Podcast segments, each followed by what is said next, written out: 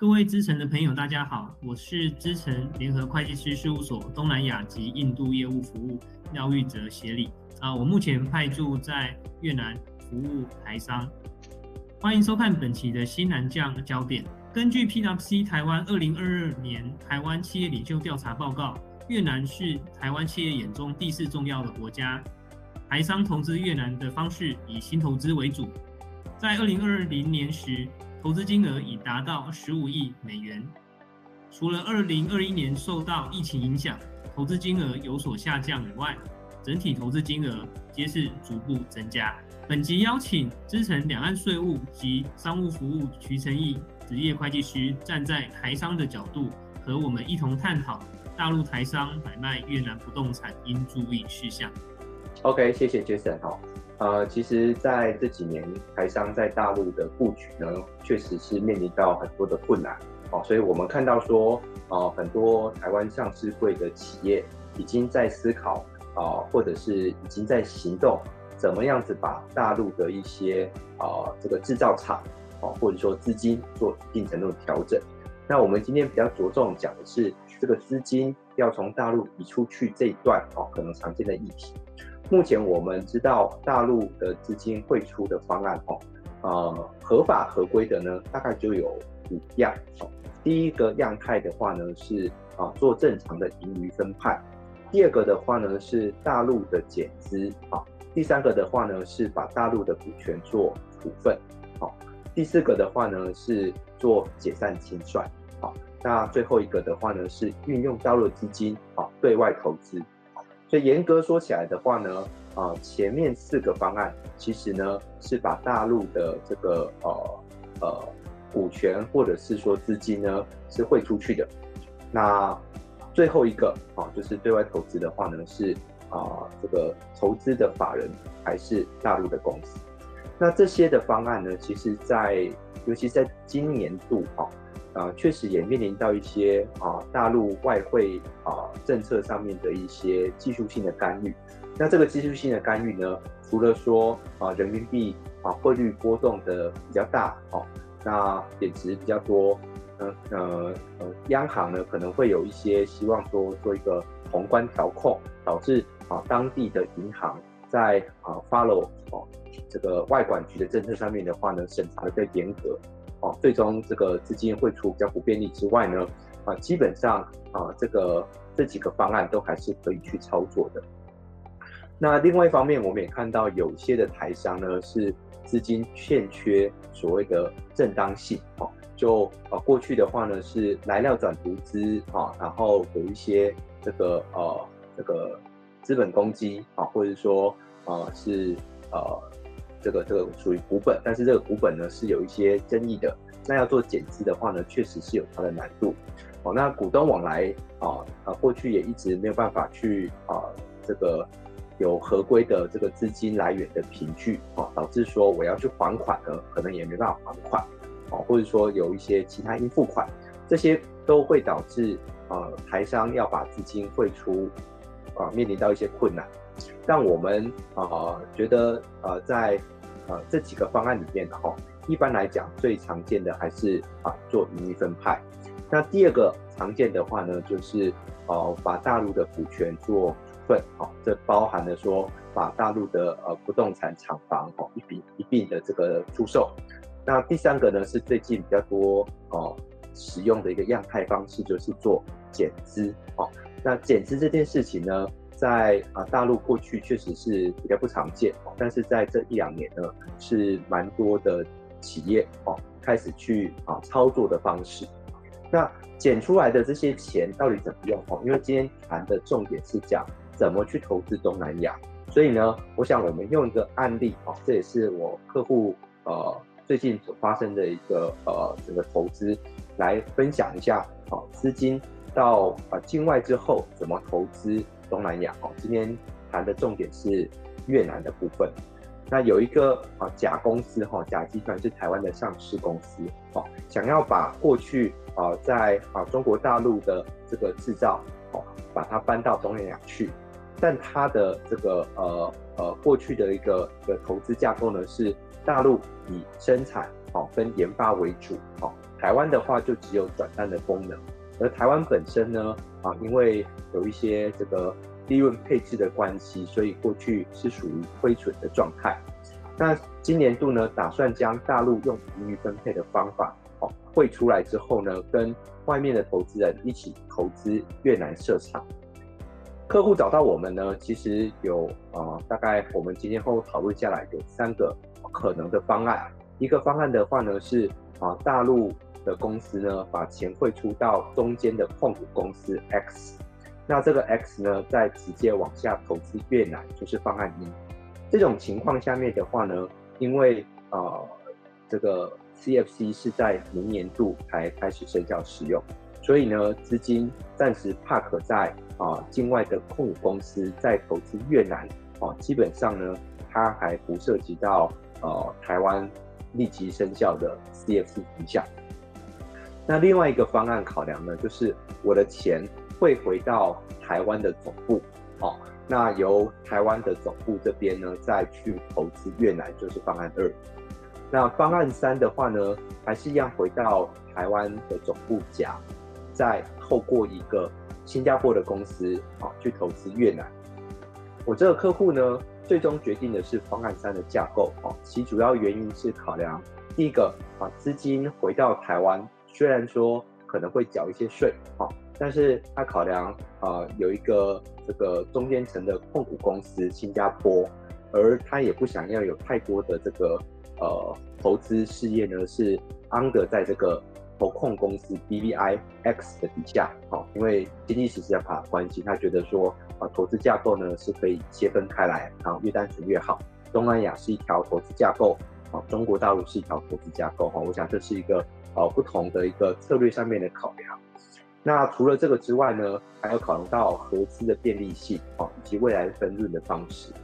好，那这边讲的都是一些关于海外的呃投资架构的思考点。不过最终把资金放到越南去的话，其实我想这边就要跟 Jason 讨论一下，投资啊越南，好，在越南设厂，大概会有哪些的方案可以去思考？好的。那在越南投资的部分啊，最主要有分成这个承直接承租现有厂房，那么或者是直接和当地合格的工业区取得土地使用权，那么呃，甚至最终也会有呃直接并购越南当地的标的公司来取得对方的这个土地和厂房。那么这三种方案，当然这个承租厂房会是相对比较单纯。那么可能只需要注意这个租期的时间，那或者是租期到期后还可以呃延长多久？那么另外直接取得土地使用权的部分呢，啊、也需要注意这个土地使用权的年限到什么时候？那么还有这个如果这个土地啊是还没有经过整地的状态，它可能会有一个过高或过低的情形，那么这部分都另外需要再花费费用将土地。啊，做一个整理，到达这个规定的高度。另外也需要注意，如果这个工业区也还在这个开发的状态，那么工业区当地的这个基础建设的状态有可能还没有到达完备，那么也需要厘清工业区在什么时间点可以完成相关的，比如说啊污水排放，还有电力设施的这个基础建设状态。另外，并购越南当地公司取得土地和厂房的部分，呃，最主要在土地和厂房通常需要做尽职调查。那么，主要的问题在于，呃，土地和厂房是不是在越南有被抵押？而依照越南当地规定啊，如果买方和卖方都是外资公司，那么，呃，这个标的公司必须有责任去申报这个资本利得税。那么，一般而言，呃，就会需要由买方这一边来承担相关的风险。那另外啊、如果用并购方式取得的话呢，呃，也要注意标的公司的营业项目是不是符合这个买方他的营业项目的营业资格。那么也另外可以注意啊，如果这个标的公司是一个越南当地的越资公司，那么也需要注意，呃，这个地点是不是可以转换成外资公司来使用。那么，呃，除了这三个方案，呃以外，其实整体而言，呃，土地还有厂房的常见问题，包括啊、这个土地使用证红皮书啊、是不是有正确取得？那么啊、呃、工业区或者是房东有没有啊、呃、相关的权利？那么另外在越南的这个土地使用权呢，呃有分成每年缴付这个费用或者是一次付清。那需要注意，在越南这边依照规定，必须是一次付清的这个土地使用权，才能够被设定抵押进行融资。另外啊，厂房和土地的这个呃使用权的定金，可以转为越南新设立公司的资本。那前提是这个支付定金的这一方必须是未来越南公司的直接母公司。那么。也在这个公司执照的设立过程当中，也需要有相关的说明，还有备齐相关的文件。那么值得注意的也是，呃，在工业区的管理费，还有基础建设费，那么或者是工业区的这个污染，不管是污水还是空污的这个排放数值和排放量，都有严谨的规定，也要确保啊公司还有足够的这个排放量可以使用。好，谢谢。Jason 好，我我讲这个，呃，台商在越南投资，基本上就是会有，要不就是先开始只承租厂房，哦，直接拿土地，哦，要不就是买股权。听起来买股权的话，方式是比较复杂，哦，那考虑的东西也比较多。就你在那边的经验来讲的话，呃，你服务的台商啊，今天也是蛮难得哦，因为我们是岳阳的 Google Me 来去录制这个。片啊，呃，Jason 在越南也好蛮长一段时间的嘛，哦，那就你在这边的期间，你观察到，啊、台商啊，到底选择哪一个方案会是比较多的？那目前而言，因为呃成本考量啊，承租厂房虽然比较快、比较单纯，但是这个呃可能比较不是一个长久的方案，所以大部分的投资方会选择在寻找合适的工业区取得土地使用权。然后自己啊盖起自己的厂房来做生产。嗯嗯，所以买土地是比较多的。那有人买股权吗？买股权的人多吗？呃，还是会有。那当然，主要原因也会是呃，买方可能有他的地点的需求，或者是他的客户或供应商的地点有一个聚落的考量。哦，了解了解。我想这个是呃，慢慢有这种趋势哈、哦。我想这个这个也是可以跟。这边来讨论，我们看到呃有一些从啊大陆啊到东南亚投资的台商呢，他是不排斥去买这个东南亚公司的股权啊，前提是说这个公司是相对来讲干净的，然后已经有一定营运的工厂，因为它呃相似相似这个营运范围的工厂，可以去让它马上。去生产应用，但是这种的情况下面，可能又衍生出来一些哦，我我也常被问到的问题，比方说，哎，这个员工宿舍，我可不可以在厂区里面哦去盖一个员工宿舍？嗯啊，依照规定啊，其实员工宿舍是不可以在厂区里面的。那么实务上啊，在啊许多年前，越南当地的政府可能对于这一块的查核并不是非常严谨。所以实际上还是有可能看到，在越南这边的现有公司有员工宿舍在厂区里，但是对于新设立，就是现在要进到越南的公司，然后在建设厂房的情况下，呃，是不太可能能够有员工宿舍在这个厂区里面。了解了解，但是如果说他是选择自己盖厂哦，那呃员员工宿舍的话呢，不是在厂区，但办公场所的话怎么办？就是办公大楼，这个可以安排吗？呃，目前啊，呃，主要的工业区大部分会在工厂完工之前，如果有空间，就会出借这个工业区的这个行政大楼，可能安排一个办公室给公司来使用。那么或者如果公司的规模比较大，需要比较多的人无法塞进这个呃开发商的行政大楼，那么也有公司会选择在这个呃厂房的。这个呃建设的地方来盖一个简易的办公处所，那有时候可能也会是用货柜屋的形式来暂时使用。嗯嗯嗯，所以跟呃在大陆的台商做到厂办合一就比较不一样哦。越南好像，呃，第一个宿舍的话呢，它还是会有可能在不同地方。那办公场所的话，可能也会在跟工厂地方分开，是吧？嗯，在初期的时候可能需要。OK OK，那如果说是买股权，本来这个呃公司的这个拥有的厂房就有宿舍跟办公楼，是不是就可以解决这样子的问题？嗯，的确，这部分问题会比较少，但是要注意啊、呃，如果当地的政府机关可能开始针对这个宿舍在厂房内有这个查核和注意的动作，那么也有可能这个宿舍未来也是不能使用。了解，了解，了解。诶，那呃，除了说安顿相关住宿的地方之外啊，如果想要呃把一些生产设备啊出口进到越南。这样子的生产设备啊，从越南进口进来的话，是不是可以申请免税？啊，是的，在越南这边整体而言，只要是呃设备是用来生产的，是可以申请免关税。那么前提有几个规定，第一个啊，如果设备超过十年的这个使用期，那么在越南这边可能就无法进口到越南来。哦，所以这个要要特别注意。可是十年的使用期，这个是要。怎么样子做一个认证？嗯，一般而言就会是以设备的这个呃生产日期来证明。那么在进口海关的时候，海关也会呃要公司提供相关的证明文件。了解了解。那那这些生产设备也可以直接从大陆运到越南去喽？啊，是的，是可以从大陆这边直接移转到越南。嗯嗯嗯。好，那这个整个安顿好之后啊。我想有些台商可能也会关注这个交易模式是不是可以做一定的调整。那我知道说在越南其实也是有所谓的来料跟进料保税，那是不是啊也是可以做转厂这种大陆常见的交易模式啊？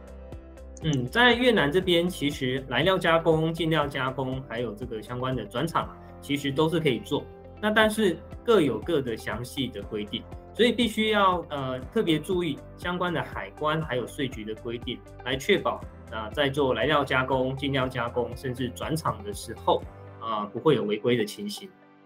嗯嗯嗯嗯，了解。那目前呢、啊，虽然说呃很多台商有到越南去，但是越南当地啊、是不是还是有一些租税优惠？你可不可以也稍微做一下介绍？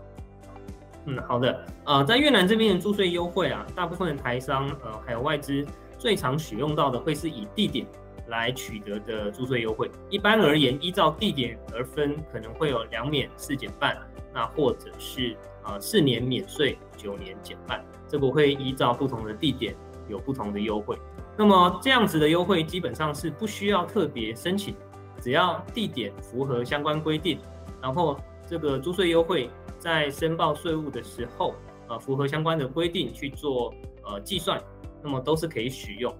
那么另外，如果呃公司的产品符合特定规定，是可以和这个越南中央的呃工业贸易部去另外申请产品的租税优惠。那么这类型的租税优惠呢，目前呃也会是四年免税，九年减半，那么搭配十五年十个 percent 的呃优惠税率。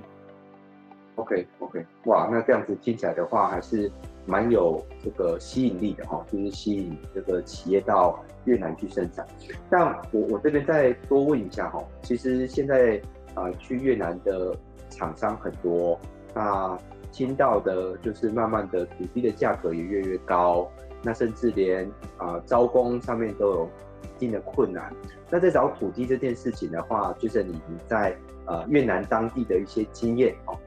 怎么样子帮台商会是一个比较好的方法？嗯，目前在寻找土地的部分，当然就公司的考量而言，第一个呃，主要也会是上下游的位置的考量，来去这个呃选择地点。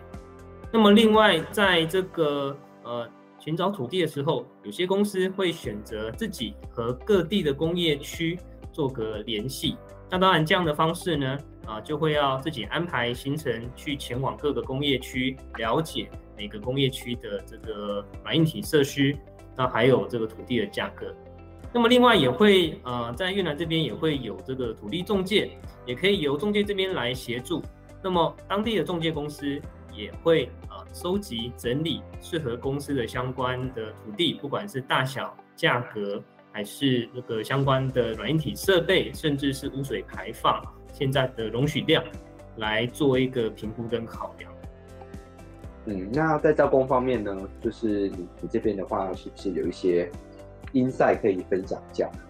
嗯，在呃招工部分吼，呃，其实越南这边不管是南越还是北越，其实啊、如果在热门的地点招工部分，都会呃有一些当地的公司，可能也会要去分享这些呃劳工的资源。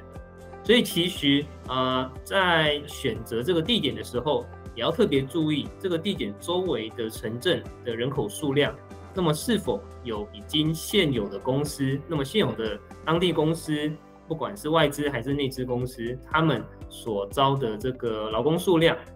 那么也可以确保说，呃，当地的这个人力供给量是充足的。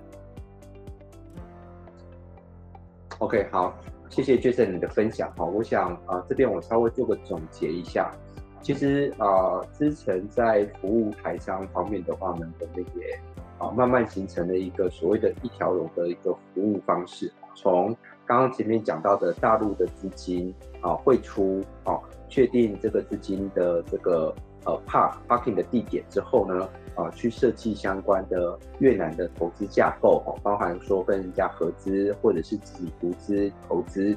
那一直到说，我资金如果说放到越南去，哦，还有设备放到越南去的时候，可以做什么样子的一个规划跟啊设厂以及招工这件事情啊？因为啊先前也有跟 Jason 这边交流嘛，其实呃在当地还是有蛮多的中介，那这些中介有的也是参差不齐啊，但是我们有一些呃比较能够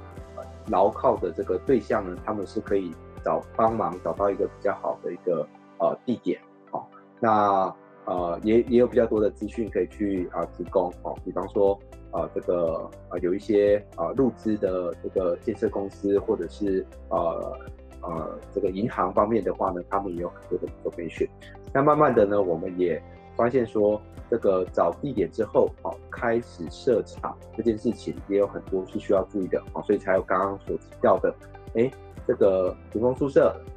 办公室啊，土地的规划啊，那相关的这个设备的合约，我们要这个设厂的相关的合约啊，我们怎么请这个 local 的律师来去做一个复核啊，license 的申请啊，还有就是之后建厂 VAT 的退税，我想这些都是呃慢慢的整合成一条龙的一个 total solution，那帮助台商呢，在这个不确定的变动的这个时时时间啊，去做好说很 smooth 的把相关的架构还有这个生产供应链做移转。以上是本集对于大陆台商买卖越南不动产应注意事项的相关分享。资诚新南向服务团队与两岸商务与税务服务团队是一群具有当地服务经验的专业顾问所组成，提供在地化的服务。欢迎大家上资诚官网获取更多及时的资讯。啊，谢谢大家。